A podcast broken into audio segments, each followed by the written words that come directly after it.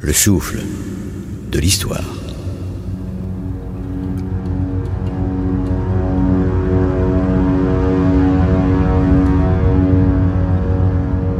Ici, depuis des décennies, il ne passe plus aucun train. La gare est totalement abandonnée. De grandes herbes ont envahi une partie des rails, des bâtiments, des hangars.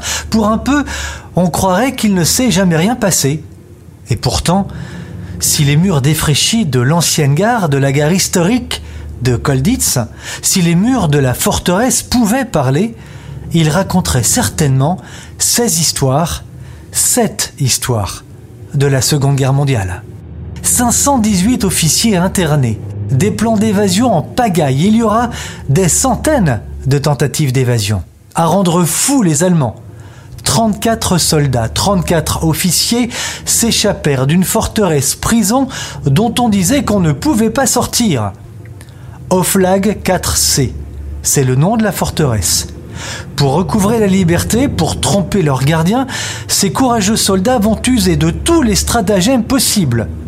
Mais pourquoi les a-t-on mis là, dans cette citadelle imprenable, plantée au beau milieu d'un piton rocheux? Eh bien, parce que cette prison est réservée aux fortes têtes, aux têtes brûlées, aux officiers qui ont déjà plusieurs évasions à leur actif. Parmi eux, parmi ces officiers, le premier à s'évader, le français Alain Leray, premier évadé de Kolditz. Merci à vous tous qui nous écoutez. N'hésitez pas à parler autour de vous de notre émission. C'est vous qui en faites le succès. À ce jour, le souffle de l'histoire a été écouté plus de 150 000 fois. Les évadés de Kolditz, c'est donc l'incroyable histoire que nous allons maintenant vous raconter. Le souffle de l'histoire, Romain Clément, Armel Joubert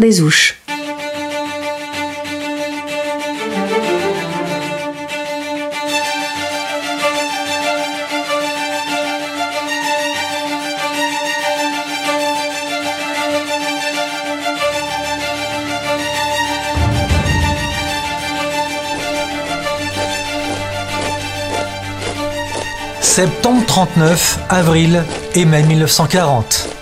Pologne, Danemark, Norvège, Hollande, Belgique, France.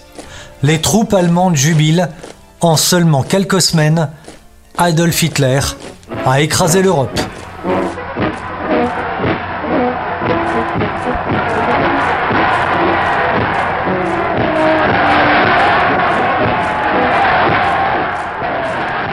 Début de la guerre a déjà fait des victimes, elle a aussi fait un grand nombre de prisonniers, un nombre tel que les Allemands ne savent parfois plus comment gérer cette crise. Un fardeau pour la Wehrmacht. Depuis le début de la guerre, les Allemands ont installé à la hâte des camps de prisonniers. Il y a les camps de l'horreur, les camps d'extermination que l'on découvrira plus tard. Il y a aussi des camps plus souples, dirons-nous, dans lesquels des petits génies de l'évasion ont déjà commencé à faire leurs premières armes avec n'importe quoi, avec n'importe quel outil. Pour placer en détention un grand nombre d'officiers, français, anglais, polonais, les Allemands pensent avoir trouvé l'endroit idéal. Une forteresse située dans un triangle Berlin-Leipzig-Dreg en Allemagne de l'Est, son nom, Kolditz un château du XIe siècle situé au sommet d'une colline rocheuse dominant une large rivière, la Mulde.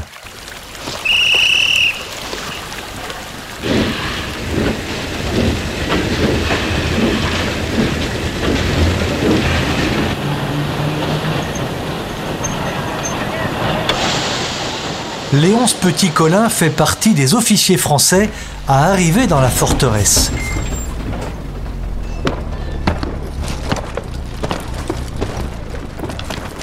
Voilà, par la voix du comédien Charles Ruan, ce qu'il décrivait lors d'une interview à la télévision. Notre arrivée fut assez drôle parce que, au débarquement des wagons, nous vîmes un soldat français qui balayait le cadre. Et quand on s'est approché de lui, il nous a dit Vous allez vivre une vie de château. Mais prenez garde quand même, vos gardiens sont armés. Les premiers prisonniers qui arrivent sous bonne escorte à Kolditz sont des officiers polonais. 140 soldats suivis quelques semaines plus tard, nous l'avons dit, d'officiers français. Tout ce monde arrive au château dans une étonnante cacophonie. Certains portent des musettes, des couvertures, d'autres des bidons, des casseroles ou leurs gamelles. Il émanait de cette forteresse qui avait traversé des siècles une force et une puissance. Il n'y eut plus un seul bruit dans la colonne. Les plaisanteries cessèrent et on se posait déjà des questions. Comment pourrons-nous sortir de cette forteresse? Pourquoi donc Léonce Petit-Colin, pourquoi ses amis officiers se posent-ils cette question? Eh bien, pour plusieurs raisons. Premièrement, la Convention internationale de Genève interdit de faire travailler des officiers prisonniers. Nos pensionnaires savent qu'ils vont pouvoir bénéficier d'un temps libre maximal. Secondo, ces officiers ne sont pas des enfants de cœur, dirons-nous. Ils sont très jeunes de caractère, certes, on les voit d'ailleurs beaucoup s'amuser entre eux, mais ils ont la patrie et l'honneur chevillés au corps. Pour eux, pas question de rester ici à moisir et attendre jusqu'à la fin de la guerre. Certainement pas, il faut s'évader, quoi qu'il en coûte, et réintégrer les rangs de l'armée et de la résistance. Dès lors, nuit et jour, ils vont construire des plans d'évasion.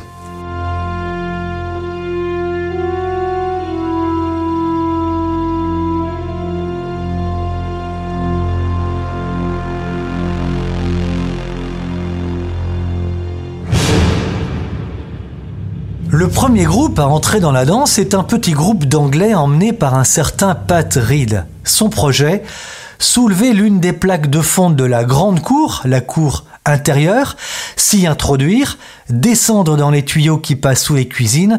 Il s'agit d'une conduite de canalisation d'eau. Ne restera plus qu'à creuser un petit tunnel de quelques mètres de longueur pour rejoindre l'extérieur. Le soir venu, Patrie en tête, suivi d'une dizaine d'officiers, s'introduit dans les canalisations. S'il tombe sur un gardien allemand, pas de souci, Reed lui a donné 500 marques dans la main pour qu'il ferme les yeux sur l'évasion dont il a connaissance. La liberté est au bout du tunnel.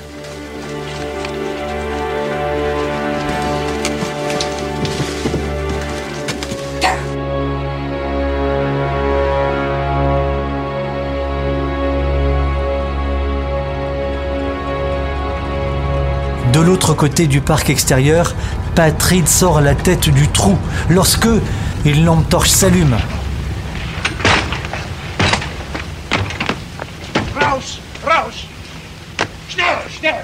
Une dizaine d'Allemands l'attendent, lui et ses compagnons d'infortune. Tout est fichu.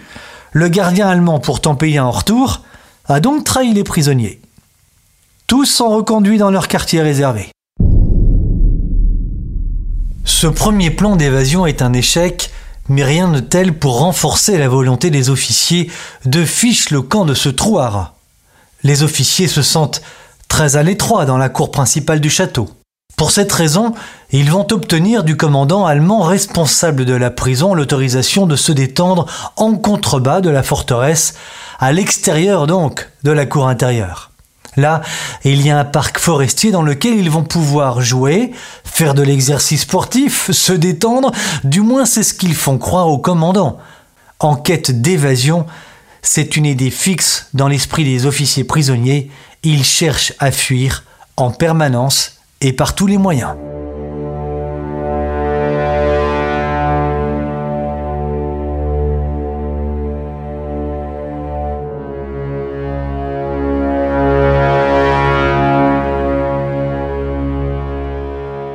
Situé maintenant à l'extérieur de la cour intérieure de la forteresse, même si un grillage encercle le bois, ils vont bénéficier de plus de possibilités d'évasion. Les officiers s'apercevront plus tard qu'un mur de 4 mètres de hauteur a été érigé là, juste derrière le grillage, mais il en faut bien plus pour stopper les prisonniers. Après la tentative ratée de l'anglais Patride, c'est un Français qui va tenter de s'enfuir. Son nom, Alain Leray. Leray est âgé de 41 ans et il n'est pas le genre d'homme à accepter la soumission. S'il est arrivé ici, c'est parce qu'il a été repris après s'être déjà échappé d'un camp de prisonniers. Depuis quelques jours, Leray a repéré la petite porte d'une façade en travaux. Il y a des heures qu'il pense à son plan. Le 11 avril 1941, il enfile des habits de civil sous sa tenue de prisonnier. Revenant du bois extérieur où il vient de passer plusieurs heures avec ses compagnons d'infortune, ils ont joué au foot, escorté par des gardiens allemands, le ray disparaît en un éclair. Il se dissimule derrière la porte qu'il avait repérée et disparaît. Les Allemands ne le reverront pas, le Français sera le premier évadé de Kolditz.